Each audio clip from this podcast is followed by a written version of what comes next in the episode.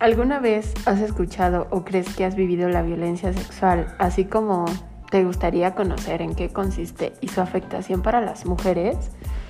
En los próximos minutos te explicaremos qué y cuáles son los aspectos que engloban el tema desde una perspectiva de género. Mencionaremos también de qué se trata la violencia sexual y te diremos sus componentes para que puedas identificarlo. Se podrán de manifiesto algunas prácticas de violencia sexual que se han normalizado y lo más importante, las leyes y sanciones que penalizan y nos protegen ante esta modalidad de la violencia. Quédate en este podcast donde estaremos Flor, Eli, Angie, Allison y Jazz. Bienvenidas compañeras y también bienvenidas a nuestras escuchas. Esperemos que les sea de utilidad este podcast y quiero recordarles que cada viernes estaremos subiendo más material. Gracias, Jazz. Bueno, comencemos con la definición de violencia sexual, que incluye la explotación y el abuso y se refiere a cualquier acto, intento o amenaza de naturaleza sexual que resulta o es probable que resulte en daño físico, psicológico y emocional. La violencia sexual por motivos de género es aquella que está dirigida en contra de una persona con base en su género o sexo.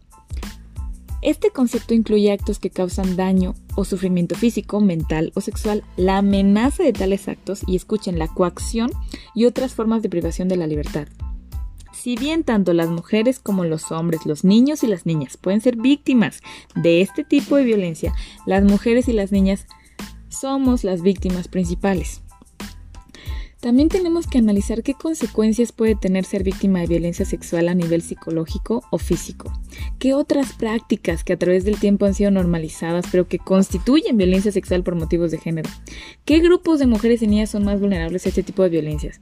Bueno, en primera instancia, no hay que entender a la violencia sexual como un acto único que conlleva un daño unitario. No hay que pensarlo en términos de penetración, violación, por lo tanto, daño. No. Lamentablemente, este tipo de violencia debe entenderse como un tipo de violencia que abarca y no se limita a otro tipo de violencias como la física, la emocional, las prácticas tradicionales dañinas. Empecemos por la física. La violencia física puede darse entre los mismos miembros de la familia. Por eso es indispensable que protejamos a nuestras hijas, a nuestras hermanas, a nuestras amigas, a nuestras madres de cualquier tipo de amenaza atender las alertas y sobre todo creerles a las víctimas. La violencia emocional puede servir como instrumento de manipulación para que la pareja, ya sea tu novio, tu marido, etcétera, puedan ejercer violencia física y violencia sexual también. ¿Cuáles son las señales? Hay que detectarlas y también entender. Tu marido, por aunque sea tu marido, puede violarte. Tu novio, aunque sea tu novio, puede violarte. Cualquier persona a la que le hayas entregado tu confianza y tu amor puede ejercer violencia sexual en tu contra. Las prácticas tradicionales dañinas. Bueno, existen muchísimas prácticas religiosas, sociales y hasta políticas que no solo las prácticas, sino que validan procedimientos como las mutilaciones femeninas, las violaciones por dote, la trata de personas, los matrimonios infantiles, etc. Claro, y que además muchas de las prácticas que menciona Flor no solo están normalizadas, sino que están validadas, recomendadas y hasta obligadas por organismos importantes. La mutilación genital femenina es cometida por practicantes de medicina tradicional, curanderos, y son respaldados, condonados y ayudados por la familia, grupos religiosos, comunidades enteras y por algunos estados. Sí, es súper importante lo que mencionas, Alison. Y de verdad que es que no solo es una aberración, sino que además es impensable, es inconcebible que esto todavía suceda en el siglo XXI. Tantas prácticas que están tan internalizadas y normalizadas. Bueno, otro tipo de violencias que está relacionada a la violencia sexual, por ejemplo, es la violencia socioeconómica. Parece que este tipo de violencia está más que normalizada en el mundo y sobre todo en Latinoamérica y es muy importante entenderla. Voy a poner un ejemplo. La pareja, ya sea el esposo, ya sea el novio, ya sea el concubino, etcétera, que trabaja y es proveedor de la casa. Entonces, puede llegar a manipular a su pareja para que tenga relaciones sexuales utilizando el chantaje de que él es el que gana el dinero. Él es el que se mata trabajando y por lo tanto ella tiene que cumplir con su parte del trato, ¿no? La tarea sexual, lo que a ella le corresponde como esposa, como pareja, como novia. Esto solo es un mecanismo de manipulación perpetrado por las estructuras misóginas y del patriarcado. Las mujeres somos ciudadanas libres, con derechos humanos, y el ejercicio libre y seguro de nuestra actividad sexual es, además de nuestro derecho, es nuestro asunto, es nuestra idea, es nuestro placer. Y más que verlo como una obligación, que no tiene nada que ver, es nuestra libertad. Completamente, es nuestra libertad. No debemos nada, no tenemos que hacer nada, ni es nuestra obligación cumplir con ningún tipo de trato.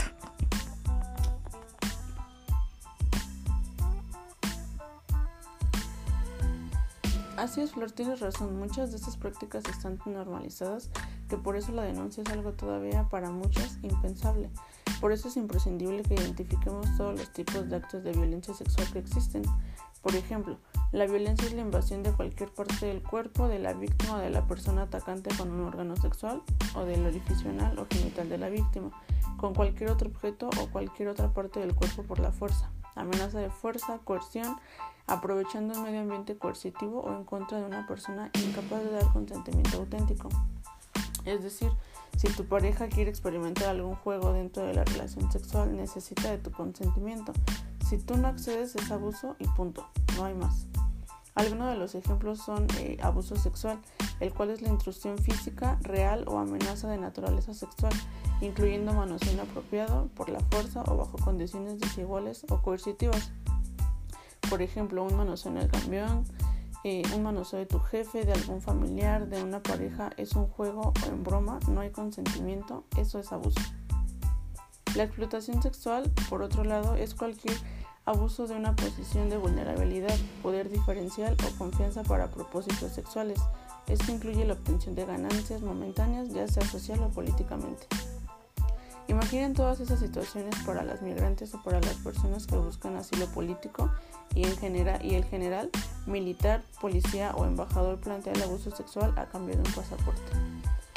También está el acoso sexual, el cual, el cual consiste en acceder a cualquier persona mediante conductas de naturaleza sexual, sea de forma verbal, física o ambas, aprovechándose de cualquier circunstancia que le produzca desventaja, indefensión o riesgo inminente. Creo que todos tenemos alguna historia en lo que nos persiguieron saliendo de nuestro trabajo, de la escuela, nos siguieron al bajar del transporte público, nos esperaron afuera de nuestras casas acosando o hostigando. También está el hostigamiento sexual, el cual consiste en molestar repetidamente a cualquier persona con fines lascivos, en donde el agresor valiéndose de una posición jerárquica derivada de una relación laboral, docente, doméstica o cualquier otra, o cualquier otra puede generar subordinación. Se aprovecha de la necesidad o desventaja de la persona afectada, esto para solicitar o ejecutar cualquier acto de naturaleza sexual. El jefe que coquetea repetidamente después de que nos negamos, el maestro que se le pasa diciendo, se la pasa diciendo elogios inocentes, pero que de todos modos es, es hostigamiento constante y perturbador. Así que estos tipos de violencia se pueden llevar a cabo por cualquier persona, digamos la pareja, algún conocido, alguna autoridad, familiar, etc. Esto constituye una violación a nuestros derechos fundamentales, a nuestro espacio y a nuestro cuerpo. No solo es una violencia física, sino emocional. Sí, Eli, es importante mencionar que todos los tipos de violencia que mencionamos aquí están correlacionados.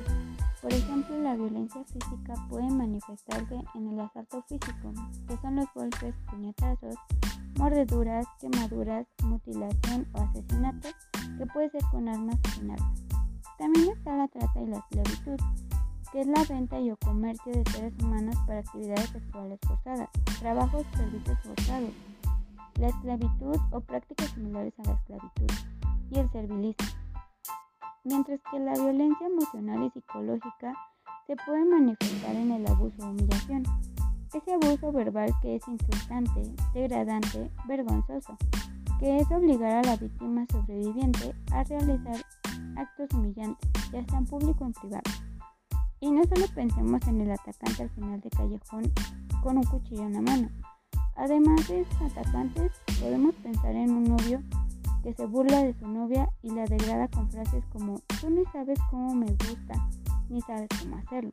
Te estoy haciendo un favor al andar contigo porque mi novia estaba mucho mejor. Tienes que ser puta en la cama y virgen en la calle. Si no te pones las pilas, es a tu amiga. Y podemos mencionar cientos de ejemplos. Uno de ellos son las cifras del Instituto Nacional de Mujeres que muestran que cada 9 de cada 10 mujeres que sufren violencia sexual no la viven por parte de un desconocido, sino que su pareja las obliga a tener relaciones sexuales. Y también está que uno de cada cuatro son obligadas por la fuerza física. Así es, Angie. Lamentablemente podemos dar muchos ejemplos y también falta profundizar en otras prácticas que están relacionadas con la violencia sexual por motivos de género y que muchas veces ignoramos. Como lo mencionamos anteriormente, la mutilación genital es una de ellas. Consiste en el corte de los órganos genitales por razones no médicas, realizado usualmente a temprana edad. Abarca desde el corte parcial a la total remoción de genitales, costura ya sea por razones culturales u otras no terapéuticas, frecuentemente realizada varias veces a lo largo de la vida, después del parto o si la niña o mujer ha sido víctima de asalto sexual. También tenemos el matrimonio precoz, que es una forma de matrimonio arreglado a una edad menor que la de consentimiento legal. Las relaciones sexuales en tales situaciones constituyen violación sexual, dado que las menores no son legalmente competentes para aceptar tales uniones. Este es cometido por los padres, la comunidad y el Estado. El matrimonio forzado es también una forma de matrimonio arreglado en contra de los deseos de la víctima o sobreviviente. Con frecuencia se paga una dote a la familia misma que cuando se rechaza ocasiona consecuencias violentas o abusivas.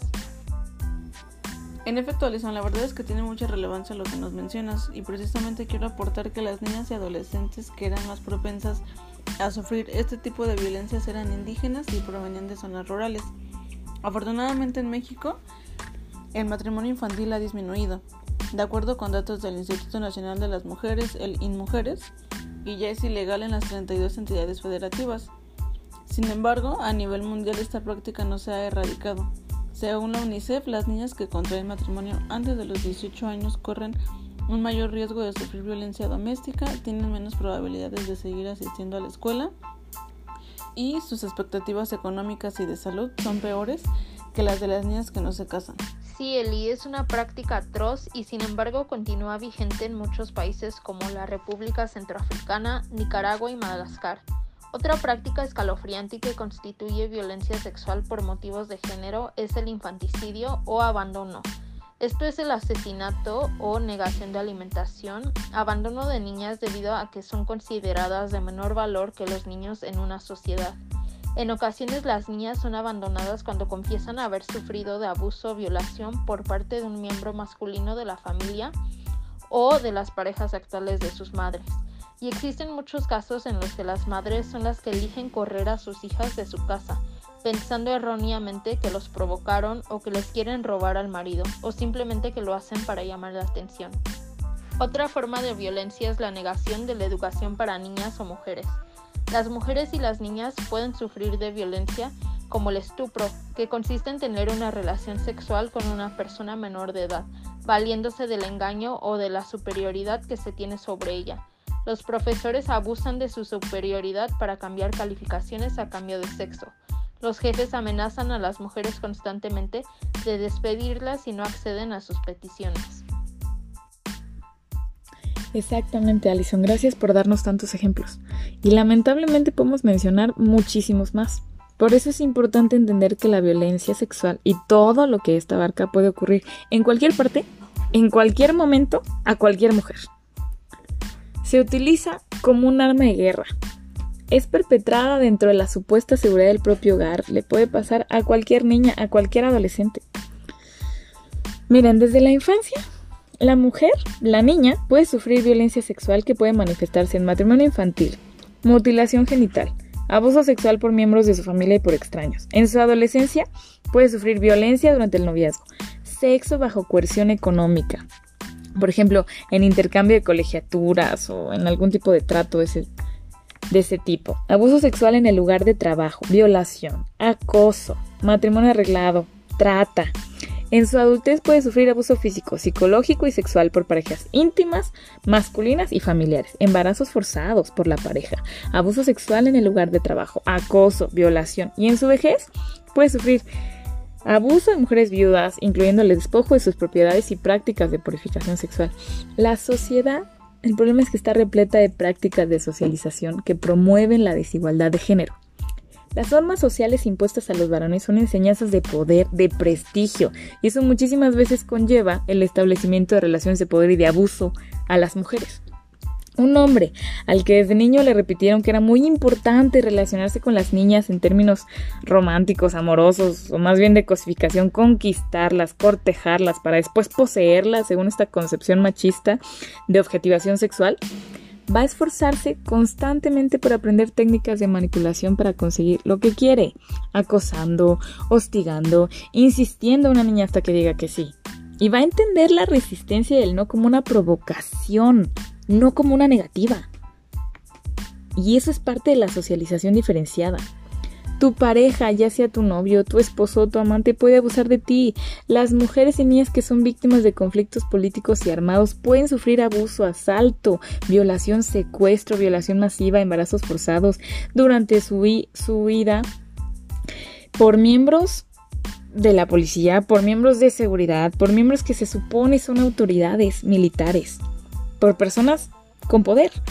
Mujeres que son acusadas de un crimen o son prisioneras de guerra pueden sufrir abuso sexual, hostigamiento desde el cateo hasta un acto de tortura.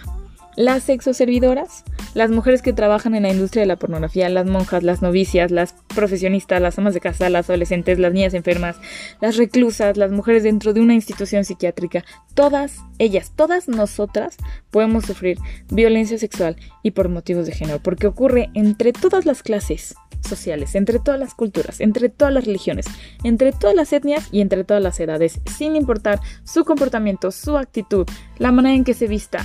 Por favor, dejemos de decir esto. No es cómo te vistes, es que eres mujer y por eso puedes sufrir violencia sexual. Gracias, Flor. Y es muy importante lo que nos mencionas. Todas las mujeres podemos ser víctimas de violencia sexual por razones de género. Por eso es muy importante atender señales, situaciones y factores de riesgo, así como las consecuencias que puede generar esta posible victimización. La desigualdad de género y la discriminación son las causas primordiales de la violencia sexual y por motivos de género. Estas se vienen en las actitudes de una sociedad hacia las prácticas de discriminación de género y colocan a las mujeres en una posición subordinada en relación con los hombres. A través de los actos de violencia sexual y por motivos de género, ya sean individuales o colectivos, las personas atacantes buscan mantener sus privilegios de poder y control sobre otras personas. Y es que algunos de los factores de riesgo individuales son la pérdida de seguridad, la pérdida de dependencia, la falta de alternativas para hacer frente a cambios en la condición socioeconómica, el abuso y consumo de alcohol o de drogas, también el trauma psicológico y el estrés debido al conflicto, la ignorancia o falta de conocimiento de los derechos individuales y sobre todo sufrir este tipo de violencia puede ocasionar daños severos en la salud física y psicológica. Que también existen consecuencias que son potencialmente amenazantes para la vida humana, como el homicidio, el suicidio o lo que está relacionado con el SIDA y etc. También están los riesgos de las normas sociales y culturales, que son las creencias y prácticas culturales y tradicionales discriminatorias y así como las creencias religiosas discriminatorias que puede ser culpar a la víctima sobreviviente, el rechazo y aislamiento social, el aumento de las desigualdades de género. En el marco legal, si las leyes nacionales no proporcionan protección adecuada en contra de la violencia sexual y por motivos de género, o si las prácticas en los organismos judiciales y órganos encargados de la aplicación de la ley son discriminatorias, este tipo de violencia puede ser perpetuado con impunidad. Esto también puede verse reflejado en las actitudes de la comunidad que muchas veces culpan a la víctima y o sobreviviente. Muchos crímenes sexuales y basados en género son descartados o los atacantes declarados culpables reciben sentencias leves. En términos de seguridad, la víctima o sobreviviente se siente insegura, amenazada, miedosa, desprotegida y en riesgo de sufrir más violencia. Claro, Angie, entonces imagínate, una mujer adolescente o niña que quiera denunciar a su atacante, ¿cómo podría hacerlo en condiciones tan adversas? La familia podría dejar de apoyarla si está denunciando a un familiar. La sociedad la degrada porque no denunció antes, porque fue su culpa, por cómo se comportaba, por cómo se vestía, porque no cerraba las piernas, porque se le asomaba el brasier, entre otras cosas. Exactamente, Alison. Se trata de creerle a las víctimas, de apoyarlas y sobre todo de hacerlas sentir seguras. La lucha de, de una es la lucha de todas. Además, es esencial hacer políticas públicas, planes de prevención y guías de protección para poder finalmente mitigar este fenómeno. Es muy importante resaltar lo que dice Sandy, pues debemos exigirles a las autoridades políticas públicas que puedan combatir este tipo de violencia Además, la violencia sexual por motivos de género está relacionada a los roles estereotipados y a las relaciones de poder desiguales. Estas normas perpetúan y condonan la violencia dentro de la, dentro de la familia, dentro de la comunidad y del mismo Estado. Existen muchísimas prácticas ya muy aceptadas y validadas dentro de este sistema patriarcal de desigualdad y discriminación. Por eso es tan importante poder fomentar nuevas concepciones, nuevas formas de interacción y de relación Solo de este modo podremos construir nuevas estructuras. Por ejemplo, hablar de consentimiento y coerción parece un tema muy sencillo y sin embargo no lo es. En las relaciones sociales resulta muy complejo entender que un novio puede ser un perpetrador sexual, un tío puede ser un violador, un amigo puede ser un acosador. Pero cualquier acto de insistencia, manipulación, amenaza, imposición, chantaje, aun de la manera más dulce, más suave, más amable o complaciente, puede constituir un acto coercitivo. Por eso es importante poder resaltar la diferencia entre ambos conceptos, pues por un lado la coerción se refiere a cualquier tipo de presión física o emocional utilizada por una persona para imponer a otra actos de orden sexual en el contexto de un encuentro heterosexual en mutuo acuerdo para salir juntas. Esto abarca un continuo de prácticas que incluyen desde una presión psicológica sutil hasta el empleo de agresión física para obtener el encuentro sexual. sexual. Por otro lado tenemos el consentimiento, el cual sucede o se puede decir que existe cuando dos o más personas están de acuerdo en realizar una práctica sexual de un modo determinado, en un momento cualquiera. Además, debemos mencionar que es muy común que no se discuta, sino que solo se da por hecho. Por ejemplo, cuando vas a tener relaciones sexuales con tu pareja, no necesariamente se van a expresar las palabras lo consiento. Más bien es una aceptación explícita de la realidad social. Es que muchas de nosotras no consentimos alguna situación en nuestras relaciones afectivas. Precisamente el objetivo es identificar en qué momento realmente estamos de acuerdo con alguna práctica dentro de nuestra relación y en qué momento estamos solo complaciendo al otro y aceptando por coerción. Así es, Eli, y esto puede suceder en cualquier relación afectiva, ¿no? En este tipo de situaciones en las que un conocido nos plantea un juego y nosotras nos negamos y entonces no es un juego, es hostigamiento. Es violación al espacio personal, al cuerpo, como lo señalaste anteriormente. Un no significa no y no es una invitación para nada. Y no es ser exagerada, no es que estemos reprimidas, no es que estemos amargadas, no es que no queramos divertirnos, es un no en el momento en que decimos no. Sí, concuerdo contigo, Flor. Y yo creo que es ahí donde está la importancia de conocer qué tipo de violencia está penalizada para que, para que no solo sea nuestra negativa, sino nuestra denuncia la que ponga un alto. Les voy a dar un breve resumen de los actos de violencia sexual que están condenados aquí en México. El primero es la violación y pues este está considerado como un delito grave.